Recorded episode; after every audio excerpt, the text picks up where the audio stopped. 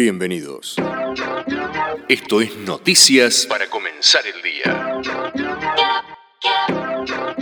Noticias para comenzar el día.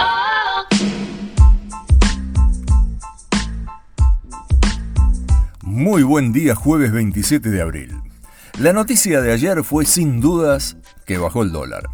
Se podría decir que lo bajaron, ya que Economía a través del Central logró una caída del 4,5% para tratar de aquietar los mercados.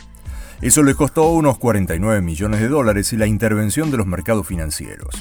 Sergio Massa además anunció que las importaciones con China se pagarán en yuanes.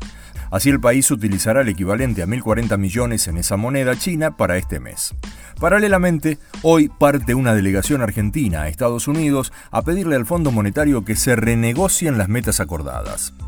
Ya el organismo había admitido que las conversaciones con Argentina continúan y que avanza de manera constructiva, pero en las próximas horas se sabrá la verdad. La falta de dólares le produjo un parate al ingreso de autos cero kilómetros. Este mes no se autorizó el ingreso de unidades no fabricadas en el país. Esta medida perjudica a las grandes terminales. Los importadores también se ven afectados aunque pueden ingresar vehículos y pagan con sus propios dólares. Otra consecuencia de esa medida es que no hay autos y los que se consiguen son mucho más caros.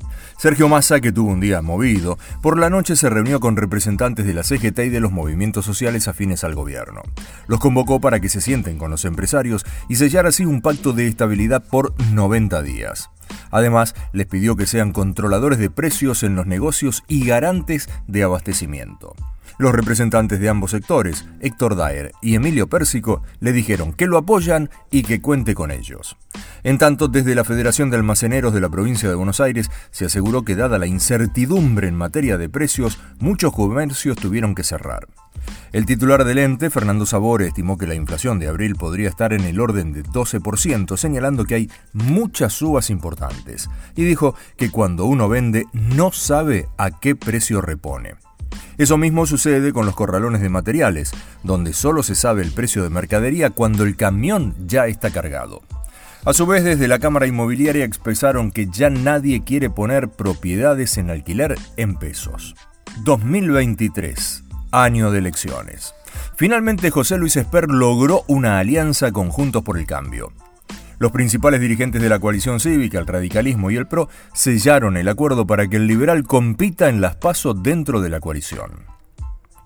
Por su parte, Graciela Ocaña se lanzó como precandidata jefa de gobierno de la ciudad de Buenos Aires.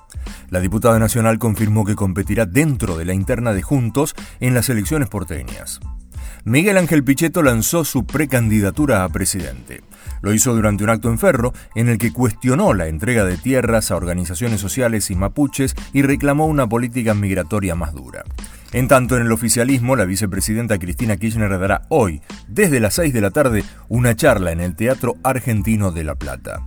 Será la primera aparición pública de la vicepresidenta tras el anuncio de Alberto Fernández de no presentarse para un próximo mandato.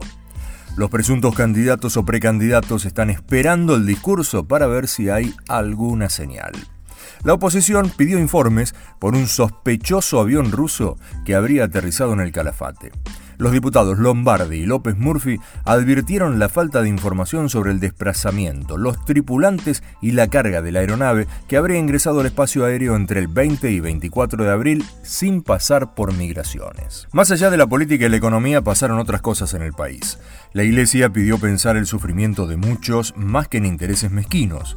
A través de un comunicado emitido durante la asamblea plenaria de la Conferencia Episcopal Argentina, los obispos expresaron que hay que seguir confiando en el camino democrático más allá de las grietas y de los partidos. Se reglamentó la ley de celiaquía.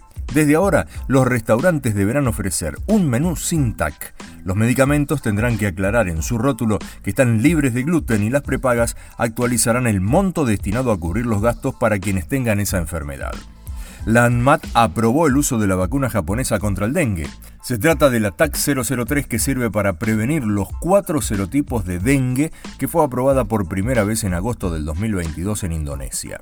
Los docentes porteños tendrán un nuevo incremento salarial. La cartera que preside Soledad Acuña determinó que al 60% decretado en febrero se suma un 4% más y una revisión a principios de junio. Lo que sube en la provincia de Buenos Aires son los colegios privados con subvención estatal. Será del 6,7% promedio. Pidieron la captura internacional del dueño de la agencia de viajes Turismo Felgueres. Se trata de Mario Gerardo Berra Rojo, acusado de no cumplir con lo que había vendido. Mucho se habló de la presunta libertad de Julio César Grassi. El abogado de la querella, Juan Pablo Gallego, presentó un recurso ante el tribunal para que no salga de la cárcel. Acusaron al intendente de 25 de mayo de comprar votos. La municipalidad regala un bono de 80 mil pesos a las hijas de empleados públicos que cumplen 15 años. Aunque no quieran creerlo, el intendente de esa localidad, Hernán Ralinqueo, dijo que no es regalar plata, sino que es una ayuda para esos trabajadores. Van a operar a Mirta Legrand. La conductora de TV de 96 años se someterá a una cirugía para colocarle un marcapasos el próximo martes. Noticias del Mundo. El Papa Francisco sigue marcando a fuego su paso por el Vaticano en una medida histórica, anunció que las mujeres tendrán el derecho a votar en el próximo sínodo o asamblea de obispos de todo el mundo. Además de los clérigos, serán la mitad de los 70 miembros que participarán del encuentro en representación de los fieles. Es una decisión sin precedentes en la historia de la Iglesia Católica. El Salvador elimina impuestos de renta, ganancias y propiedad a la industria tecnológica. El proyecto enviado por el presidente Bukele beneficia la programación y desarrollo del software, la inteligencia artificial, el análisis masivo de datos y soluciones de ciberseguridad. ¿Son fanáticos de Freddie Mercury? Tienen la oportunidad de tener algún recuerdo de él, ya que van a subastar una colección privada del líder de Queen rematarán alrededor de 1.500 pertenencias del cantante, entre ellas trajes, canciones manuscritas y obras de arte. La venta será en septiembre en Londres, pero antes esas piezas se exhibirán en Nueva York, Los Ángeles y Hong Kong en junio y luego en Londres del 4 de agosto al 5 de septiembre. Noticias de deportes. Comienza la decimocuarta fecha de la Copa de la Liga Profesional de Fútbol. A las 20 juegan Platense Estudiantes y Sarmiento Godoy Cruz. Esto fue todo o casi todo por hoy. Mañana, desde la madrugada, habrá más noticias para comenzar el día.